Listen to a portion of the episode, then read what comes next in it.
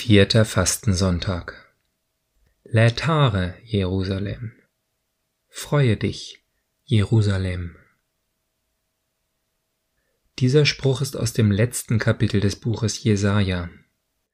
Ich fand es allerdings so verwirrend, dass es mich eher durcheinander gebracht hat, als dass ich mich gefreut hätte.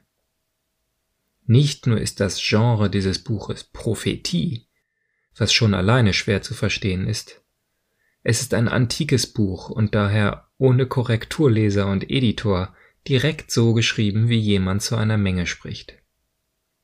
Jesaja redet fast nur in Bildern, die meinen analytischen Verstand heute auf Abwege führen. Daher gibt es auch Unterschiede in den Übersetzungen. In der Podcast-Beschreibung verlinke ich die Interlinearversionen aus Hebräisch und Griechisch sowie die Vulgate und all diese jeweils mit wortwörtlicher englischer Übersetzung. Zum Schluss noch die deutsche Einheitsübersetzung von 2006.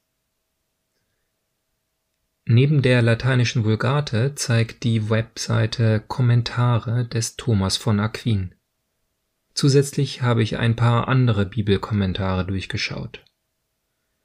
Aus dieser sehr christlichen Interpretation der Passage habe ich eine neue Version erstellt, die weniger wortwörtlich ist, dafür aber mein Verständnis ausdrückt. Was ich jetzt also vorlese, ist zur Hälfte meine persönliche Wiedergabe und zur anderen Hälfte die Einheitsübersetzung. Jesaja Kapitel 66 Verse 5 bis 13 Hört dieses Prophetenwort, alle, die ihr den Herrn fürchtet. Die Ungläubigen verhöhnen euch und verlangen einen Beweis für Gottes Herrlichkeit. Sie werden beschämt dastehen. Denn Stadt und Tempel werden in Unruhe versetzt. Die Frau wird gebären, schon bevor die Geburtswehen einsetzen. Sie wird einen Sohn zur Welt bringen. Dies ist etwas ganz Neues, etwas Unglaubliches. Eigentlich entsteht doch ein Volk nicht in so kurzer Zeit, doch Jerusalems Kinder werden schnell geboren. So spricht der Herr, nach all den Versprechen hätte ich diese Geburt verhindern sollen wegen eurer Sünden? Sollte ich, der ich die Frauen gebären lasse, selber steril sein?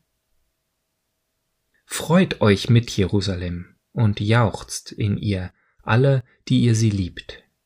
Jubelt mit ihr, alle, die ihr um sie trauert, auf dass ihr trinkt und satt werdet an der Brust ihrer Tröstungen, auf dass ihr schlürft und euch labt an der Brust ihrer Herrlichkeit. Denn so spricht der Herr, siehe, wie einen Strom leite ich den Frieden zu ihr und die Herrlichkeit der Nationen wie einen rauschenden Bach, auf dass ihr trinken könnt.